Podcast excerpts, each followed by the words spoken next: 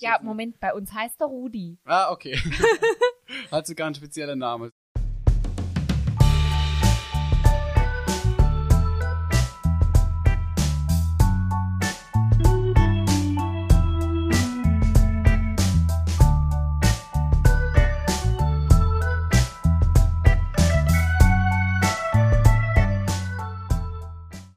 Hallo Susanne, heute wollen wir uns mal ein bisschen um die Apotheke äh, uns kümmern und die mal ein bisschen näher anschauen. Ähm, wie ich ja weiß, bist du ja Apothekerin und da würde mich jetzt einmal als erstes interessieren, wie wird man überhaupt Apothekerin und genau, wie, wie, wie geht da so der Weg, ähm, sag ich, nach der Schule bis zur Apothekerin? Also approbierte Apothekerin wird man eigentlich nur durch ein Studium.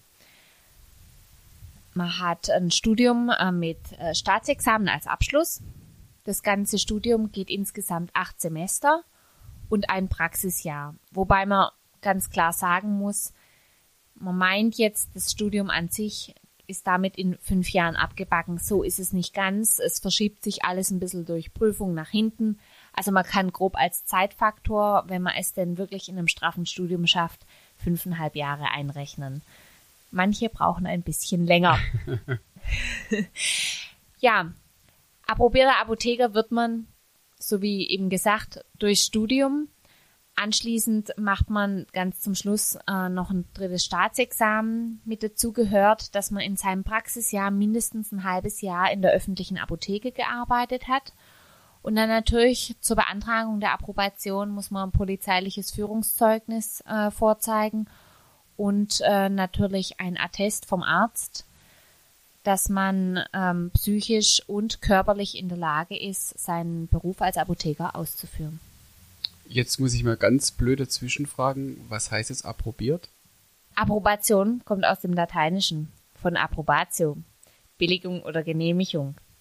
Was es jetzt aber tatsächlich bedeutet, ist, dass ich die staatliche Zulassung habe, auch meinen Beruf auszuüben. Das liegt einfach daran, dass ich nicht nur die Prüfung abgelegt haben muss, sondern eben auch durch ein polizeiliches Führungszeugnis und ärztliches Attest nachweisen muss, dass ich auch in der Lage bin, meinen Beruf auszuüben. Und das bedeutet die Approbation. Okay, jetzt habe ich es äh, verstanden. Ähm, und welche, welche, sag mal, Möglichkeiten hast du als Apotheker? Jetzt in deinem Fall, du hast jetzt eine eigene Apotheke, aber ich meine, nicht jeder öffnet seine eigene Apotheke oder übernimmt eine Apotheke. Ähm, klar die Möglichkeit, ganz normal an der Apotheke fest angestellt zu sein als Apotheker. Aber gibt es da noch weitere Berufsfelder, ähm, die ich jetzt als Apotheker abdecken kann? An der Stelle muss ich tatsächlich mal Werbung fürs Pharmaziestudium machen. Die Möglichkeiten sind unendlich. Ich kann natürlich ganz normal in einer öffentlichen Apotheke arbeiten, als selbstständiger Apotheker oder als angestellter Apotheker oder Apothekerin. Ich kann aber auch in einer Krankenhausapotheke arbeiten. Da habe ich dann ein bisschen einen anderen Aufgabenbereich. Ich kümmere mich teilweise mehr um die Arzneimittelherstellung oder Arzneimittelsicherheit, je nachdem, was so ein bisschen mein Aufgabenbereich ist. Da gibt es ja verschiedene Abteilungen. Ich kann aber auch bei der Bundeswehr als ähm, Apotheker oder Apothekerin arbeiten. Ich kann auch ganz frei in eine völlig andere Richtung gehen. Ich habe auch schon Apotheker kennengelernt, die in einer Unternehmensberatung gearbeitet haben. Das liegt einfach daran, dass wir in unserem Studium naturwissenschaftliche Themen sehr ähm, breit gefächert durchnehmen. Das heißt, wir arbeiten mit der Physik, mit der Chemie und manche Unternehmensberatungen, die brauchen in ihrem, in ihrem Team tatsächlich jemanden, der sich auch da in verschiedenen Gebieten auskennt.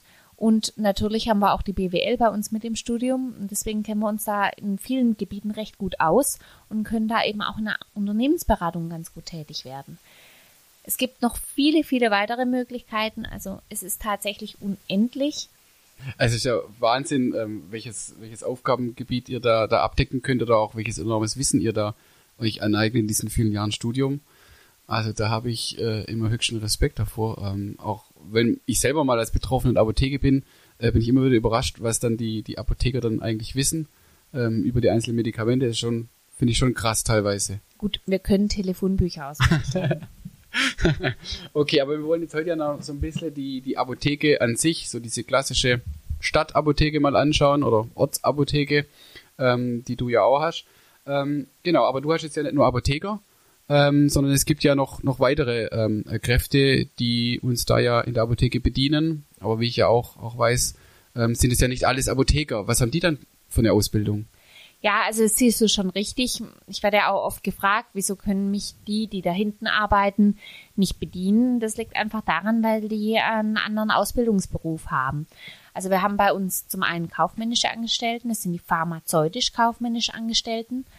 Ähm, und wir haben die pharmazeutisch-technischen Assistenten. Die pharmazeutisch-technischen Assistenten sind die PTAs, die dürfen auch vorne bedienen. Die kennen sich mit den Arzneimitteln sehr, sehr gut aus. Ähm, denen ihre Ausbildung läuft ganz anders ab wie eine klassische Ausbildung. Die sind zwei Jahre nur auf der PTA-Schule und machen dann im Anschluss ein halbjähriges Praktikum in der Apotheke und danach wird die eigentliche PTA-Prüfung abgelegt.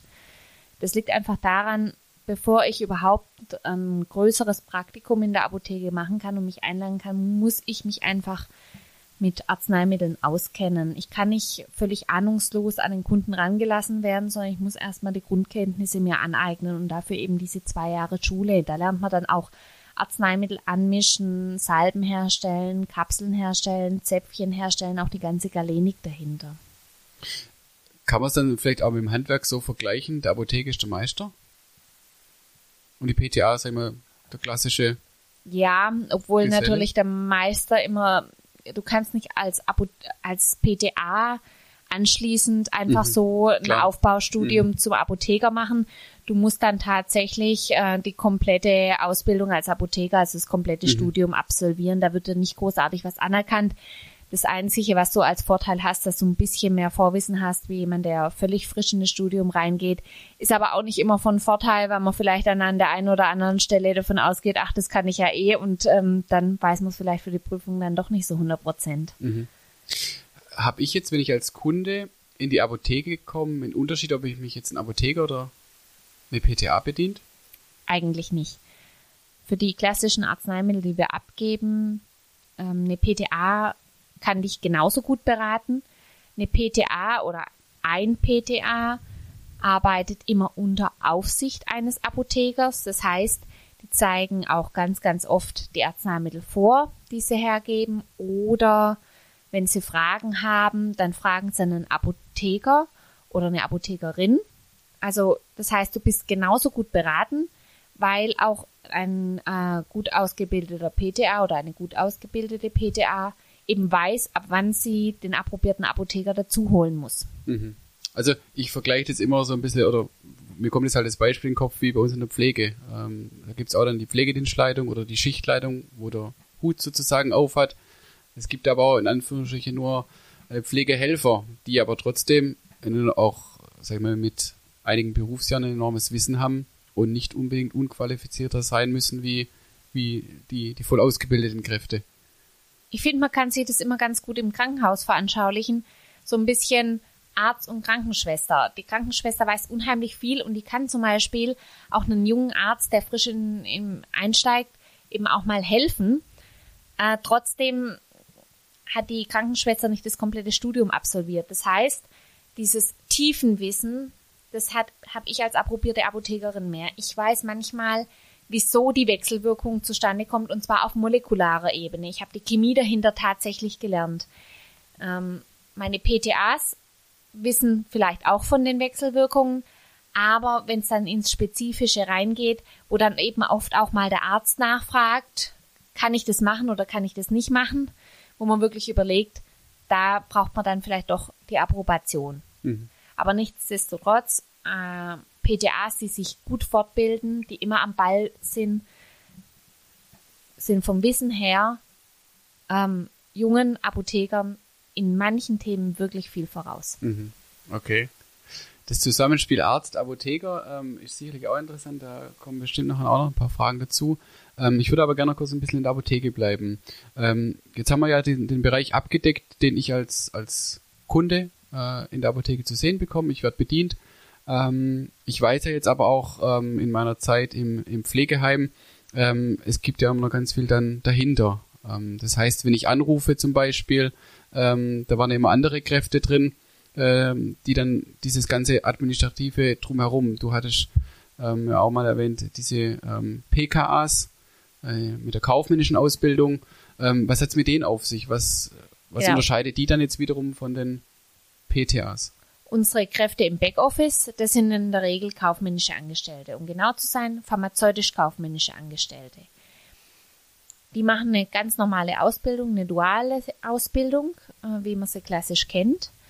Und ja, die gehen hinten ans Telefon, weil sie einfach auch Backoffice-Kräfte sind. Die machen das Warenlager, Warenlagermanagement.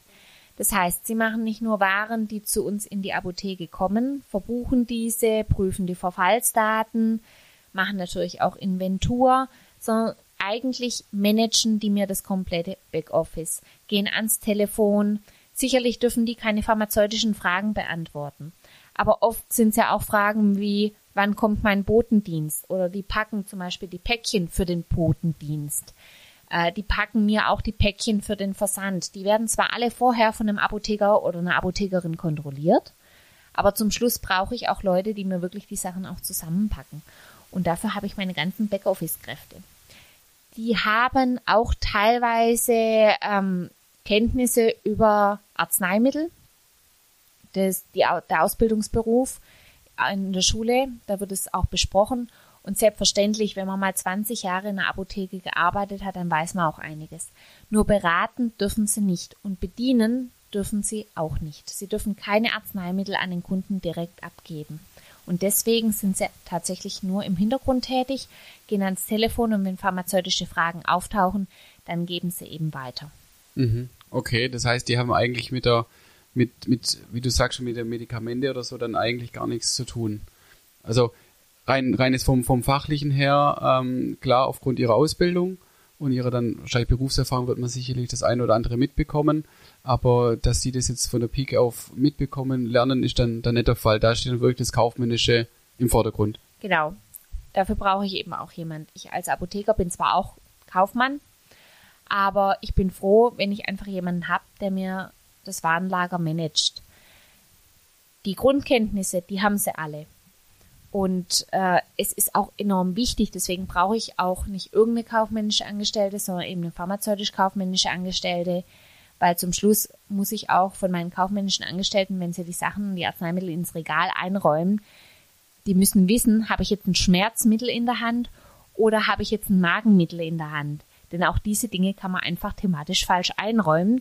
Die müssen auch die Schaufensterdekoration machen können, die müssen die äh, ganzen Arzneimittelschächtelchen, die immer hinter dem Apotheker stehen, das müssen die auch einräumen können. Und um diese Dinge einräumen zu können, muss man vielleicht auch wissen, wo man sie thematisch einsortiert. ich habe es ja auch immer wieder erlebt, dann, wenn ich selber dann mal in der Apotheke war, äh, in meiner Zeit bei dir, ähm, das ist ja unwahrscheinlich, was da für ein Wirbel dahinter ist, ähm, wie oft das Telefon klingelt, wie oft dann wirklich jemand anruft, irgendwelche, wie du sagst, Fragen hat, wo bleibt meine, meine Lieferung vom Boten.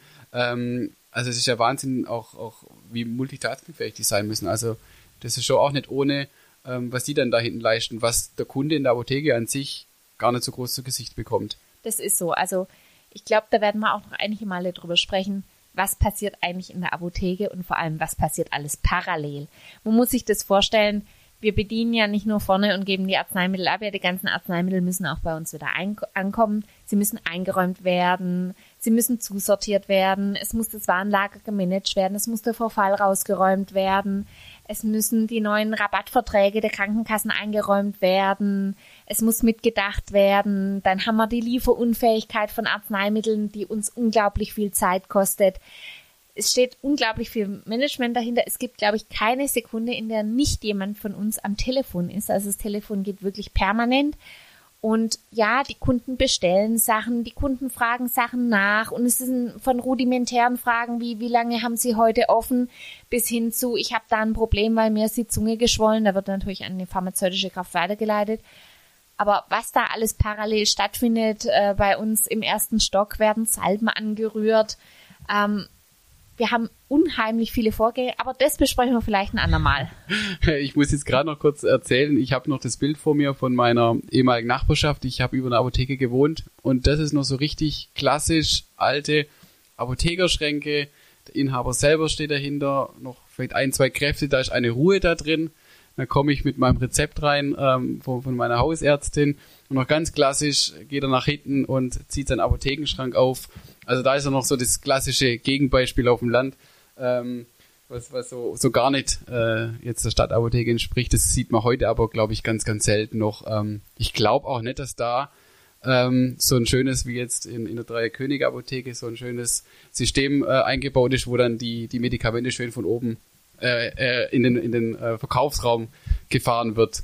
Du meinst das System, das ist ein Kommissionierautomat. Der Kommissionierautomat, das kann man sich im Prinzip wie ein Hochwarenlagern automatisiertes vorstellen im Mini-Format. Dort werden die Arzneimittel nach chaotischem System eingelagert. Also da, wo es am meisten Platz hat, da stopft der Automat einiges rein. Ein Stromausfall ist für mich der Killer schlechthin, aber darüber wollen wir heute nicht sprechen. Ähm, ja, ich bin tatsächlich in einer Apotheke aufgewachsen, wo wir eben auch noch Schubladenschränke hatten. Ähm, das war auf der einen Seite sehr schön, weil wenn mir mal kurz der Arzneimittelname nicht eingefallen ist, dann wusste ich, aber da oben rechts liegt's. Moment mal. A, B, C, A. Mit G muss es anfangen, okay. Also, das hat so funktioniert. Nur, man muss sich einfach vorstellen, so kann man heutzutage eine Apotheke fast nicht mehr führen. Der Kommissionierautomat, den einzubauen, der kostet natürlich unglaublich viel Geld. Ich denke, da kann ich auch mal kurz drüber sprechen. So ein Kommissionierautomat kostet 100 bis 200.000 Euro, je nach Größe und äh, Format. Natürlich muss eine Apotheke entsprechend groß sein, damit sich diese Investition lohnt. Aber man muss immer bedenken, diese ganzen Schubladen, wo der Apotheker so schön dein Arzneimittel rausholt und dir dann in die Hand drückt, diese ganzen Arzneimittel wollen ja am Anfang vom Tag auch eingeräumt werden. Und bitte, es muss unbedingt an der richtigen Stelle eingeräumt werden, weil ich weiß noch, wie es war, wenn mal jemand ähm, das Arzneimittel ähm, Metoprolol vielleicht doch aus Versehen zwei Schubladen weiter rechts eingeräumt hat. Das Ding war auf immer verschwunden. ja, das glaube ich. Also da braucht man eine wahnsinnige, wahnsinnige Ordnung. Und wenn es heutzutage ja die technische Möglichkeit gibt, das ist ja ähm, eine riesen Erleichterung. Natürlich kostet es in dem Moment die Investition. Aber es rechnet sich ja natürlich auch. Der Automat räumt selbstständig ein. Ja. Also wir haben sogar inzwischen so eine Schütte, und ähm, dank neuen Barcodes äh, stehen da auch automatisch die Verfalldaten mit drauf. Das heißt, der Automat, der holt sich inzwischen aus einer Riesenschütte einzeln die Schächtelchen raus und räumt die dann ein. Okay, jetzt haben wir einen ganz schön weiter Schwenk gemacht von der eigentlichen ähm, äh, Apothekenausbildung, welche Mitarbeiter du hast und sind jetzt schlussendlich beim Kommissioniersystem gelandet, was wir eigentlich auch als Mitarbeiter schlussendlich ja fast schon zählen kann heutzutage. Ich denke, das ist. Ja, Moment, bei uns heißt er Rudi. Ah, okay. Hat sogar einen speziellen Namen. Super. Also, dann denke ich, ist, können wir es mit, dem, mit dem Rudi, mit dem Mitarbeiter des Monats, heute voll abschließen. Ähm, ist wahnsinnig spannend. Ich denke, da fehlen noch ganz, ganz viele Themen, was die Apotheke betrifft, ähm, wo wir noch auf, auf ganz viele Dinge da noch eingehen können. Nein, normal erzähle ich mir. Einiges oder anderes Lustiges auch zu erzählen. Genau, das glaube ich mit Sicherheit und von daher bedanken wir uns fürs Zuhören und freuen uns auf die nächste Folge.